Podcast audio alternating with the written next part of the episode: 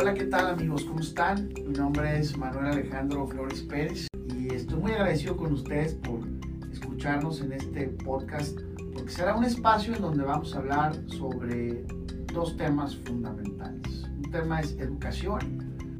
y otro eh, espacio en el que hablaremos específicamente sobre política.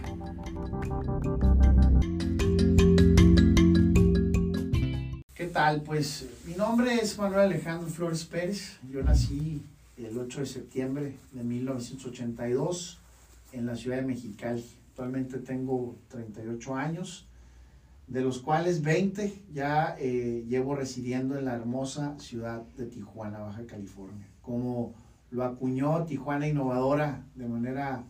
muy padre, eh, soy un tijuanense nacido en la ciudad de Mexicali, ¿no? Aunque somos ciudades vecinas, eh, ciudades hermanas, hermanadas por un mismo estado, la realidad es que eh, Mexicali y Tijuana son ciudades muy distintas, muy diferentes, en donde la dinámica es completamente eh, distinta. actualmente soy rector de la Universidad Interamericana para el Desarrollo en el campus Tijuana. La UNIT es una universidad con presencia en técnicamente todo el país. Tenemos 47 campus y ofrecemos programas de licenciatura, de posgrado. Y la realidad es que es aquí en la, en la universidad en donde eh, pues creo que me he desarrollado mucho más como persona porque cumplir o trabajar en el cumplimiento de la misión de nuestra universidad realmente también ha sido eh, parte fundamental de mi, de mi desarrollo humano. No cabe duda que es una bendición poderte dedicar a formar a otras personas, a dar estructura a un proyecto de formación, a un proyecto educativo que lo que busca es que el sueño de una persona de convertirse en profesionista, pues se cristalice materia por materia, clase por clase, docente por docente, trámite administrativo por trámite administrativo, un alumno a la vez para entregar título a título. Así que, pues para mí ha sido eh, fundamental en mi desarrollo profesional y humano el que me hayan podido dar esta oportunidad de estar al frente de una universidad de corte humanista, de una universidad que busca desarrollar personas íntegras, que busca darle experiencias laborales y formativas previas a graduarse a todos nuestros estudiantes. También creo que lo más importante en mi vida fue mi matrimonio con mi esposa, a la que adoro, Roxana Jazmín Navarrete. Me casé con ella en 2010, eh, un 24 de julio, y a 10 años de esa decisión tan importante, pues hoy tenemos eh, las tres más grandes bendiciones que puede tener una persona en la vida, que como decía Aristóteles, nos ha dado la posibilidad de perpetuarnos ¿no? en esta vida. Así que eh, nuestros tres hijos, Francisco Manuel, Alejandro Mateo y María Paula,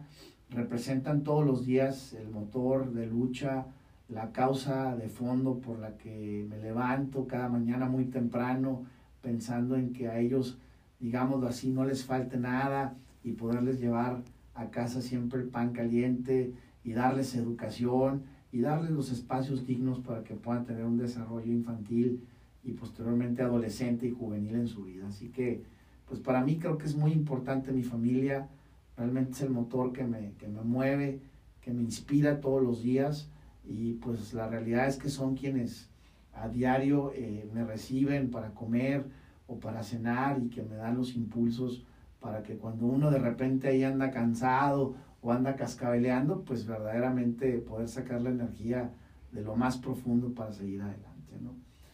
Me involucro en muchos proyectos, eh, otro de los cuales es, estoy en mi sexto año participando como consejero de la Confederación Patronal de la República Mexicana, la famosa y valiente Coparmex, en donde también he aprendido mucho a entender a, aquellos hombres y mujeres que le dan empleo a la mayor parte de la comunidad, a aquellos que desarrollan negocios importantes y que los desdoblan de manera exitosa, pero que no por eso eh, son personas que no sufren o que no batallan, porque la realidad es que sacar un negocio adelante, cada vez que conozco más a fondo a estos empresarios, eh, me doy cuenta que es todo, todo un reto ¿no? en la vida. Pero finalmente estos seis años lo que he podido aportar en el Consejo de Coparmex es eh, poder hacer vida uno de sus grandes objetivos, que es el tema educativo.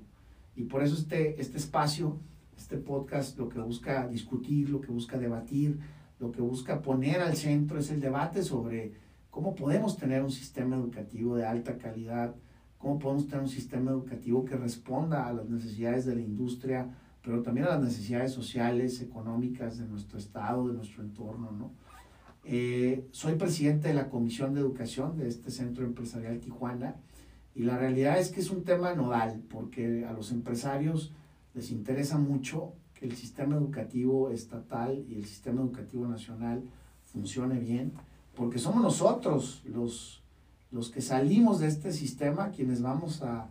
ser la empresa, a construir la empresa, a desarrollar la empresa, o la que ya está constituida o aquella que todavía no existe y que se puede desarrollar. Pero somos producto, digamos, de un sistema educativo que muchas veces nos queda de ver en cuanto a los conocimientos que debemos adquirir, en cuanto a las habilidades que debemos desarrollar y por supuesto que también debe colaborar con la familia en el desarrollo de las mejores actitudes y en el desarrollo de un perfil eh, de persona, un perfil del mexicano, un perfil del baja californiano que tenemos que ir construyendo desde la educación que se brinda en cada salón de clases. Entonces, para mí ha sido determinante la oportunidad que se me ha dado, porque para ser consejero hay que pasar por un proceso de elección y la oportunidad que se me ha dado y se me ha ratificado cada vez que eh, he tenido que ir a elección ante toda la membresía de Coparmex en Tijuana. Y bueno, recientemente me he involucrado en el proyecto de Misión Rescate México. Eh, yo soy un ciudadano ¿no? común y corriente, clase mediero, eh, que vive de su trabajo, que tiene deudas, ¿no? que también usa tarjetas de crédito cuando de pronto no le alcanza o cuando de repente tiene que diferir pagos, que compra su ropa a veces en el Costco, ¿no? como cualquiera, eh, que puede hacerlo y que a veces pues no le alcanza para eso, pues no se compran cosas, ¿no? Entonces, eh, la realidad es que como tal, soy un ciudadano preocupado por lo que está pasando en mi país. Trato de documentarme todos los días. Yo eh, recibí una vez un consejo que era importante estar siempre suscrito a aquellos periódicos que representaban un contrapeso de pronto para el poder político y el tema de la política a mí me interesó desde muy chavito, desde que estaba en secundaria. Eh, me gustaba leer columnas, me gustaba leer el periódico, me gustaba ir leyendo los encabezados en cada una de las secciones, pensando en que ahí se plasmaba, pues digamos, lo que iba ocurriendo en tu ciudad, en tu comunidad. Siempre me he sentido parte de una comunidad y eso es lo que me mueve de pronto a la participación.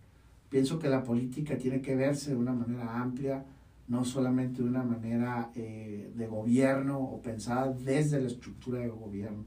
Los ciudadanos somos quienes determinamos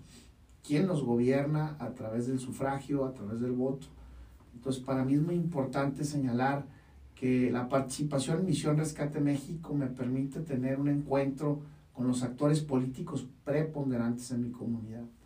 Misión Rescate México nos ha permitido grabar en este mismo espacio a los dirigentes de los partidos políticos de oposición, nos ha permitido organizar debates con ellos, nos ha permitido eh, organizar y participar en diferentes discusiones que tienen que ver con quiénes pueden ser los mejores perfiles para ser candidatos a las diferentes posiciones políticas que estarán en disputa de cara al próximo 6 de junio.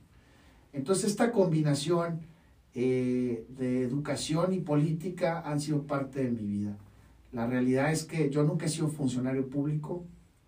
No descarto esa posibilidad en lo que me quede de vida, que esperemos que sean algunos años más. La realidad es que toda mi vida profesional la he dedicado a educar. Un episodio trascendente en mi vida fue eh, cuando el padre Benigno Medrano, un gran amigo mío, me invitó del Instituto Juan Jesús Posadas de Tijuana, en la colonia Valle Verde, una institución está dedicada a niños, a niñas de escasos recursos en nuestra ciudad y para mí fueron los cinco años de mayor aprendizaje en mi vida educativa, en donde tuve la oportunidad también de hacer una nivelación pedagógica, en donde me decidí también estudiar aquí en la universidad en la que hoy soy director, eh, eh, la maestría en educación. Y por otro lado, bueno, una participación social activísima eh, que va desde participar en movimientos de la Iglesia Católica que tienen que ver con lo social, pasando eh, por eh, la participación en campañas políticas, apoyando a candidatos en los que creemos y que buscamos pues ayudar para que, para que se puedan posicionar en algún cargo público en donde consideramos que pueden hacer un buen papel. Entonces esa combinación ha sido parte de mi vida en, en cada momento.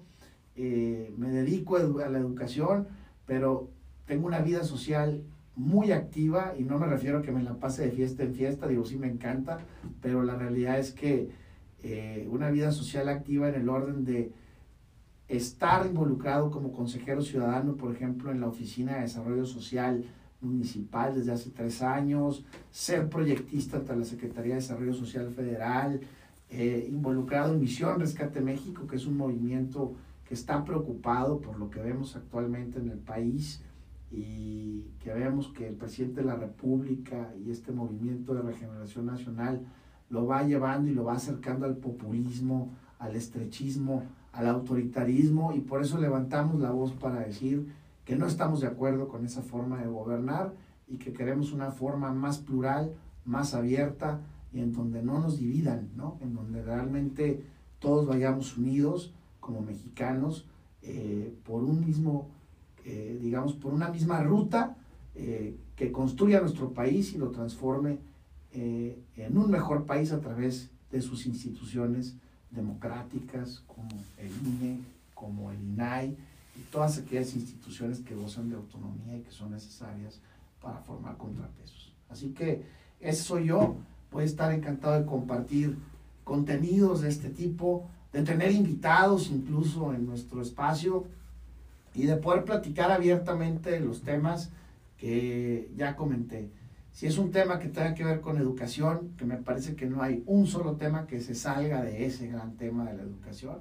o si es un tema que tenga que ver con la política, que también les diría que son muy pocos temas los que se salen del,